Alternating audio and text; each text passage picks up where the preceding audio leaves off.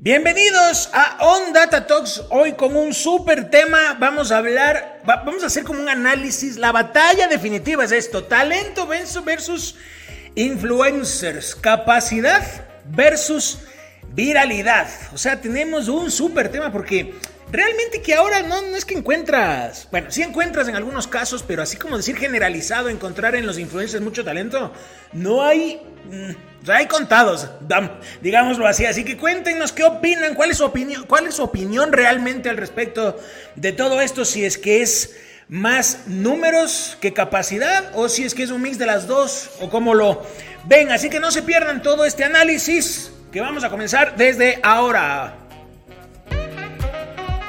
Estamos en la era de las redes sociales, los challenges y las tendencias, en donde los números tienen más peso que nada. Y no estamos hablando del talento, estamos hablando de hacer cualquier cosa por ser conocido. La figura de influencer es la aspiración de muchos, no solo de los más jóvenes, sino de cualquiera que quisiera vivir esa vida de estrella por un día hemos pasado de darle importancia a la preparación y la experiencia para impulsar a personajes forzados, atrevidos e inconscientes. Solo agregaremos un dime a quién sigues y te diré quién eres.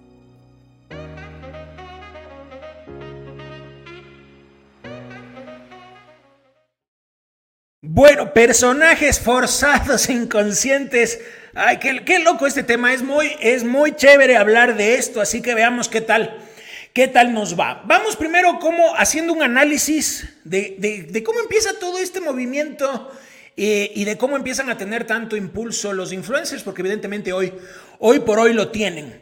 A ver, antes de las redes sociales, ¿cómo una persona podía llegar a influir en el resto? Pues evidentemente eh, llegar a tener reconocimiento y llegar sobre todo a tener influencia en las masas venía determinado por una combinación principalmente de talento, de los medios tradicionales que te apoyaban, o sea, la televisión, la radio, que tenías exposición evidentemente ahí, la dedicación, mucho esfuerzo y también mucho mérito para que te hagan caso. Así era como más o menos funcionaba. Yo me acuerdo hace un par de meses, bueno, tal vez ya es un poco más de par de meses, un poco más tal vez. Me acuerdo haber ido a la obra de teatro esta de Incaducables con, eh, están ahí en el, bueno, cuando yo fui, porque después se unió otra persona, pero cuando yo fui estaba Osvaldo Ríos, estaba David Reynoso y estaba también Francisco eh, Pino Argotti. Y ellos lo que hacían era hacer como un recuento de qué es lo que pasaba históricamente eh, con sus vidas, o sea, cómo el uno llegó a hacerse famoso con Mis Adorables Entenados, el otro con Buenos Muchachos, el otro con Mi Amigo en Directo, y contaban ahí cómo era el esquema de para ellos entrar a televisión, comparando con cómo es ahora que simplemente apareces bailando en un video y de repente te haces viral. Entonces ellos contaban de lo difícil que era, y me estaba acordando, en el caso de Ni en Vivo ni en Directo, que comenzaban ellos en TC Televisión, ellos contaban, o sea, David Reynoso contaba que para poder tener eso que nosotros llegamos a ver en, vivo en indirecto, ellos, él presentaba su idea, su proyecto. Lo mismo contó Osvaldo Ríos con, con, con, el caso de Mis Adorables Entenados. Ellos presentaban su proyecto en los diferentes canales. O sea, tenías un espacio en un horario. O sea, tenías en esas épocas del canal de televisión, hablando a nivel nacional, estaba tal vez, qué sé yo, Teleamazonas, de Coavisa, eh, Gamavisión, pongámoslo así como grandes. Eh, más que eso, tampoco es que tenías tantas otras plataformas así como para darte a conocer, tal vez las radios, pero en cada una de esas tenías un espacio muy delimitado de horarios, o sea, tenías los, las noticias, tenías las novelas, tenías por ahí las series conocidas, los horarios de película y el espacio que te podían dar para todos los diferentes talentos que podía haber a nivel nacional o internacional era limitado porque tienes que cumplir con un horario y el horario obviamente buscas el horario en el cual haya mucha gente viéndote y en función de cada uno de los segmentos que había apuntas a un determinado horario. Entonces contaban ellos de cómo presentaban su proyecto en diferentes partes y TC Televisión les hizo caso. Ahí los vemos en la pantalla a Galo, eh, Galo Recalde, a Flor María Palomeque, a David Reynoso, que era el elenco original de Ni en Vivo ni Directo. Después ya hubo ahí las peleas ahí que, que hasta ahora no, no yo, yo, por lo menos no, no llego a entender en su totalidad. Pero ellos para llegar a tener ese éxito que tuvieron los tres individualmente y colectivamente, los tres tuvieron mucho esfuerzo, mucho mérito para estar ahí, evidentemente. Entonces tenías esa alternativa para llegar a ser conocido, ser eh, así como tener esa capacidad para influir en el resto, porque eso pasaba. O sea, yo me acuerdo, yo estaba en el colegio cuando empezaba a ver ni en vivo ni en directo, y realmente era un tema de conversación en todo, todo el mundo conversaba de lo que se veía con ni en vivo ni en directo.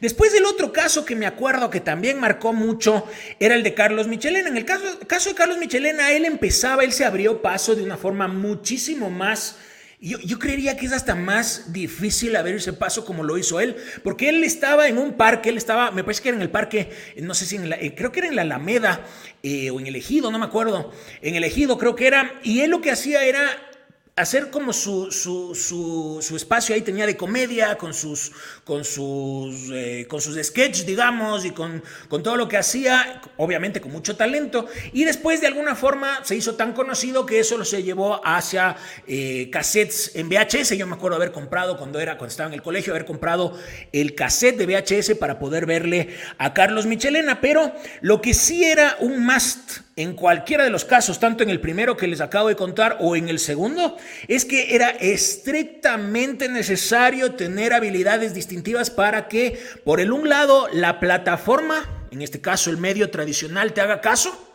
y por el otro lado, la audiencia también para que te haga caso. O sea, para que nosotros veamos, para que yo compre el cassette de VHS con Carlos Michelena, porque evidentemente tenía mucho talento. Entonces, había mérito para ganarse el espacio y había también talento para que la audiencia te vea.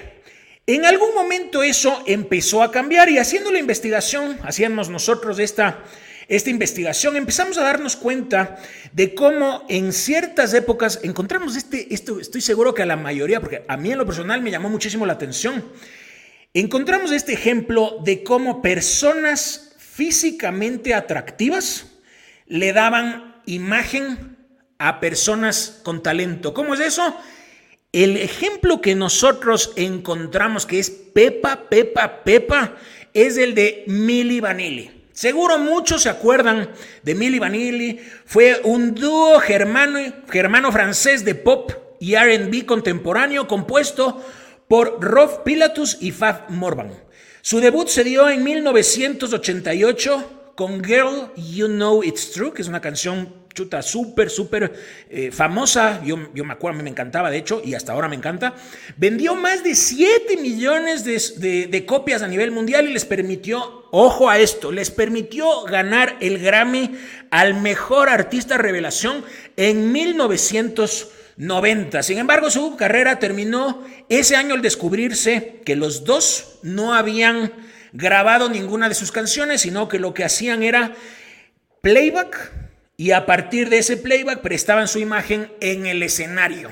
Imagínense, es una locura eso y que pasaba décadas atrás y eso fue un caso súper fuerte porque les significó que se conviertan en uno de los casos de Grammys que les retiran a los ganadores, o sea, les quitaron esos Grammys. Imagínense. El otro que para mí es mucho más cercano eh, que este de Milli Vanilli, que yo sí escuchaba la canción, la verdad no estaba al tanto del tema. El que sí estaba muy de cerca el tema, porque yo toda la vida fui súper fui súper futbolero, es el de David Beckham. David Beckham, o sea, yo no digo que no haya tenido talento, porque evidentemente sí tenía talento, pero es un ejemplo de un deportista que en sus primeros años como futbolista ganó mucho reconocimiento, mucha atención, pero debido a su atractivo físico, a su estilo de moda, a su vida personal, más que por la habilidad en el campo de juego. O sea, ahí les ven, le ven a David Beckham como figura en el Manchester United, después llegó al equipo este de los Galácticos en el Real Madrid. Y obviamente era un buen jugador, de hecho, como pateador de tiros libres era súper fuerte, pero realmente, ¿será que tenía ese nivel de talento para ser la figura de un equipo de fútbol? ¿Será que era así de talentoso jugando fútbol o era más bien sus otras cualidades, eh, su vida privada, el hecho que aparecía en todas las portadas de televisión, de, todas las portadas, perdón, de revistas, en las conversaciones, en los programas, su esposa que era la Spice Girl, que es eh, Victoria Beckham, antes Victoria Adams, eh, su estilo, su moda, su capacidad para imponer, sus peinados, su cultura, todo lo que generaba como cultura pop. ¿Será que eso más bien era la razón por la cual le, se convertía en esa figura del Real Madrid? Yo más bien creo que era más marketing que talento. No digo que no tenía talento, ojo, pero tampoco a ese nivel como para estar en ese equipo del Real Madrid que tenía figuras como Ronaldo, como Zinedine Zidane, o sea, era una constelación, Roberto Carlos, era una constelación de estrellas. Y no creo que entraba tan en esa constelación de estrellas David Beckham. Entonces, ese es otro caso de cómo ese mediático, ese caso mediático, ese caso famoso, ese caso que genera repercusión, se empieza a convertir en la razón por la cual te llevan a un determinado escenario, a un determinado rol, opacando un poco las habilidades que podría tener alguna otra persona. Y a partir de eso entramos a cómo es el caso con las redes sociales, que aquí sí más bien cambia radicalmente todo, porque todos estos casos que les estaba diciendo es pre-redes. Ahora, a partir de las redes con su accesibilidad total, o sea, porque tú con las redes sociales puedes llegar a todas partes. Si es que no te dan la oportunidad en un medio, tú con tu micrófono, tú con tu celular, tú te pones a grabar y tú puedes hacer lo que te dé la gana por tu propia cuenta. Ya no necesitas de nadie, ya no, simplemente grabas y si es que tienes carisma, si es que tienes obviamente tu talento, también puedes llegar muy lejos.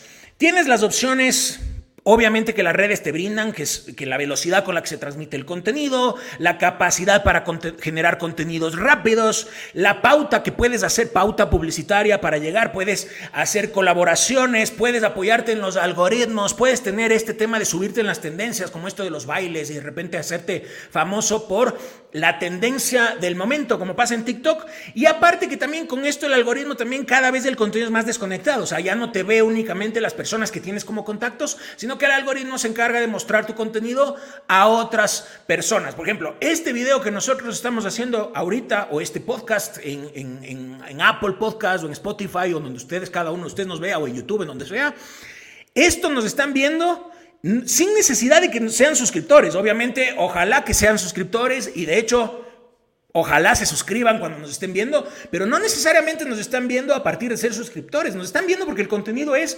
desconectado, porque el algoritmo interpreta que a ti te interesa este tema. Y por eso aparece este tema ahí en tu perfil. Entonces, así es como funciona y eso le da un toque de viralidad exponencial a muchísimas personas, a creadores, a lo que después también se conoce como influencers etcétera. Entonces, todo este tema nos lleva ahí sí a comparar talento versus viralidad. Aquí hay un toque de muchas cosas. La polémica, la controversia, las tendencias y todo eso también nos lleva a tener influencia. Fíjense algunos casos famosos que se han dado aquí a nivel nacional en la política. Ulises de la Cruz, por ejemplo. Jacinto Espinosa, José Francisco Ceballos, Eltin Delgado, futbolistas reconocidos, yo fan además de cualquiera de los cuatro que les acabo de mencionar, metidos en política. María Fernanda Vargas, que de hecho es hoy por hoy alcaldesa, es de otra industria totalmente. O sea, ¿qué talento tiene? Yo no tengo nada en contra de ninguno de los que acabo de mencionar, pero ¿qué talento tienen para convertirse en políticos, en las personas que nos ayudan a que prosperemos, qué mérito tienen para que podamos confiar y que nos saquen de este hueco en el que estamos metidos y que hemos estado metidos desde hace mucho tiempo. ¿Será que tienen algún mérito o más bien es que son conocidos? que son mediáticos porque vienen del fútbol, del entretenimiento, de la farándula y eso les hace que empiecen a tener, eh, a tener, o sea, esa especie de mérito que no es mérito para lo que están desenvolviendo y sin embargo ahí están siendo electos. ¿Por qué? ¿Por qué? ¿Por qué están siendo electos cuando en realidad no deberían serlo? Deberíamos irnos más hacia el talento, eso es lo que nos va a sacar a futuro adelante. Después estábamos haciendo una comparación, eh, igual, sin nada personal, nada en contra de nadie.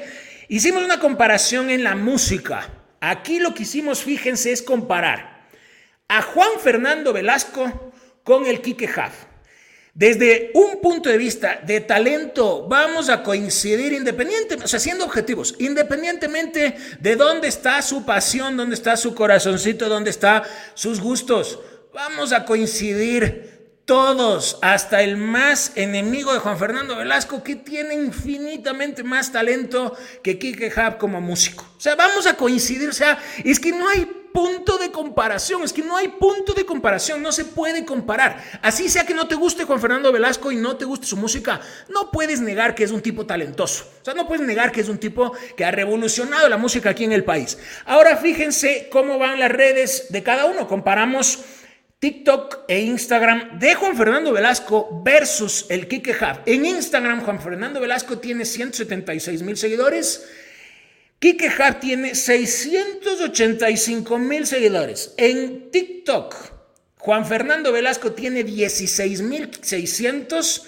Kike Hub tiene 1.100.000 seguidores. O sea, imagínense, es una locura. O sea, hay una diferencia brutal en las redes y que no tiene relación con el talento, pues. Yo sé que el uno se dedica, es un creador y se dedica a eso, pero, o sea, fíjense a quién estamos siguiendo. ¿Será que realmente va relacionado con, con el talento? No, no está relacionado. Tal vez por el entretenimiento, seguramente la gente le sigue más al Kike Huff, a pesar de que igual tampoco logro entenderlo. A mí personalmente me gustaba el contenido el, anterior del Kike Huff, ahora con esto del reality, con esto de, tanta cantidad de mentiras y que su novia y los cuerneadas y que por aquí por allá y las bromas y todo eso que es más falso que, chuta, es más que falso. A mí eso no me gusta y sin embargo ahí está la gente en ese show y la gente está ahí, dale y comenta, interactúa y así sea que le estén criticando igual le ayuda porque el algoritmo así funciona. Después hicimos un análisis comparando en términos más como de entretenimiento general. Es una locura los números que van a ver ahorita. Fíjense los Busta Brothers, cuántos seguidores tienen. Los Busta Brothers, este caso de éxito es un caso de éxito a nivel nacional. Ellos, yo no, no, no creo que haya sido planeado. Lo de ellos, ellos simplemente se encontraron con, esos, con su viralidad en TikTok y a partir de eso empezaron a buscar formas de aprovecharlo y de monetizar, pero yo no creo que haya sido orquestado, no creo que haya sido planeado y sin embargo tienen unas cuentas, pero gigantes. En Instagram tienen 702 mil seguidores. Son estos dos hermanos. Chuta, el, el, Busta Brother debe tener, no sé cuántos años tenga, pero máximo debe tener 14. Y la, y la sister, o sea, eh, ¿cómo es? Kelly, Kelly la, ella tiene, ¿qué? Tendrá unos, Bustamante, ella creo que tiene unos 22, debe tener 21 y tienen 22 millones de seguidores en TikTok. O sea, es más que, no sé, ¿cuánto, ¿cuánto, es la población del Ecuador? O sea, imagínense, tienen 22 millones de seguidores, o sea, más que todo el Ecuador. Imagínense, más que todo el Ecuador. Eso tienen en números los Busta Brothers. O sea, es una locura lo que ellos generan. ¿Será que ustedes, por ejemplo, que nos siguen a nosotros y que nos ven a nosotros, le siguen también a ellos? Eso es algo que nos gustaría, nos gustaría saber. Para que se pueda entender el, y dimensionar un poco ese nivel de seguidores que tienen los Busta Brothers como caso de éxito ecuatoriano, porque ellos son caso de éxito ecuatoriano. ¿Cuánto tiene Barcelona de Ecuador? Barcelona, Guayaquil, Barcelona Sporting Club tiene en Instagram 839 mil seguidores y en TikTok tiene 916 mil 800 seguidores. O sea, si comparamos con los Busta Brothers, de 22 millones a 916 mil, estamos hablando de Barcelona. Barcelona es el equipo que más pasión, no, no es que me guste decirlo, pero es el equipo que más pasión mueve, más emoción mueve aquí en todo este país. Es el equipo más grande en fanaticada que tiene este país y tiene décadas. Los Busta Brothers aparecieron hace, chuta, ¿qué? Tres años, dos años. Y tiene décadas el Barcelona como para que haya una diferencia tan fuerte. Y no es que no están generando contenidos como el caso de Juan Fernando Velasco, que tal vez él no tenga una intención tan fuerte. Barcelona genera contenidos. Barcelona está ahí, tiene contratado gente, o sea, tiene todos los contenidos y aparte que tiene una sumatoria de todos los jugadores que también te pueden ayudar a generar contenidos y sin embargo no tiene pero nada de seguidores comparando con los Busta Brothers. Es una locura lo que tienen los Busta Brothers. Después fíjense en el caso de Liga de Quito, que es el mejor, eh, bueno, ahí cada uno, cada uno, pero es el, yo siempre digo es el mejor equipo de la historia que tiene este país.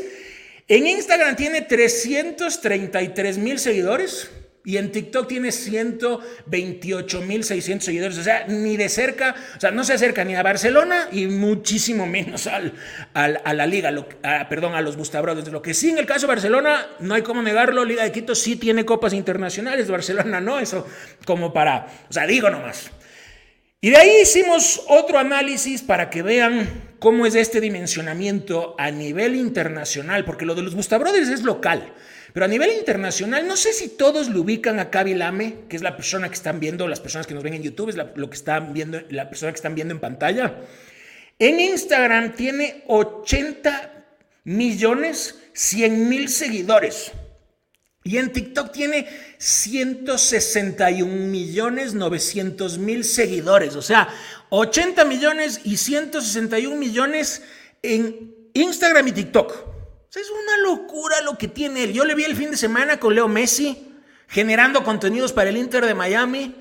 Es influencia, es una mega estrella del mundo mundial. ¿Cómo? Haciendo TikToks. Es, el, es la persona, es la persona. En TikTok me parece que es el número uno del mundo y en Instagram creo que es el tercero. Está abajo de, abajo tal vez de, de, Messi, tal vez de Cristiano Ronaldo, por ahí. y no sé si en Instagram creo que también está abajo de Shakira, pero Está ahí en el top 5, en tal caso.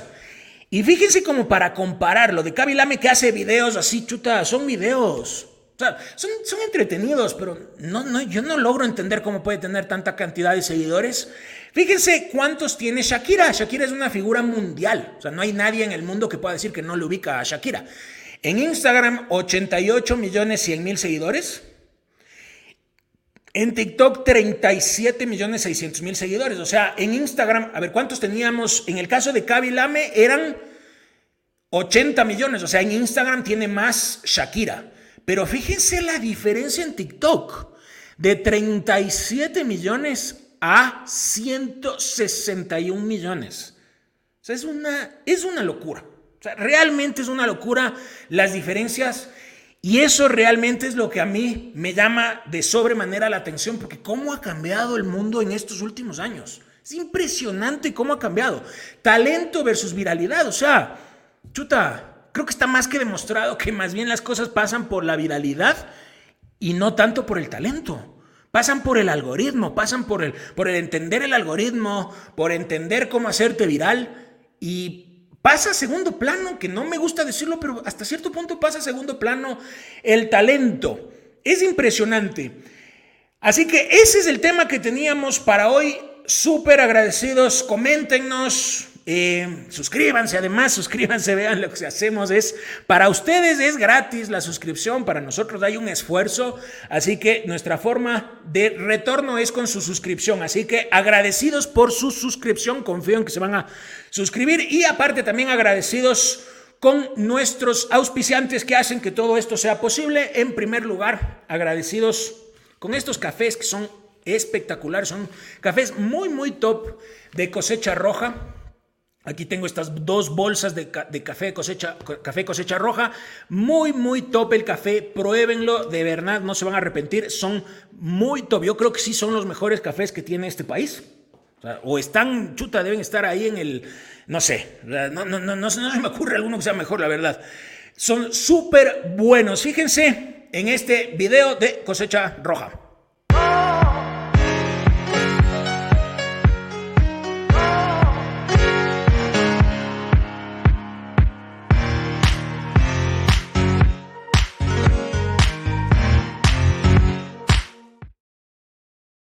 También queremos agradecer a nuestros amigos de Dermacutis con estos kits que también siempre innovando ellos, con, o sea, encontraron una forma de meterlo en este paquetito, en este kit, en esta cajita que están viéndola en pantalla. Es una crema aclarante, un dermoprotector solar y un suero detox, todo lo que necesitas para el cuidado de tu piel. Así que estamos listos con los temas de hoy. Agradecidos como siempre. La próxima semana otro tema Veamos de qué hablamos. Tenemos, tenemos algunas cosas en mente que seguramente les va a gustar. Así que agradecidos como siempre y nos vemos la próxima.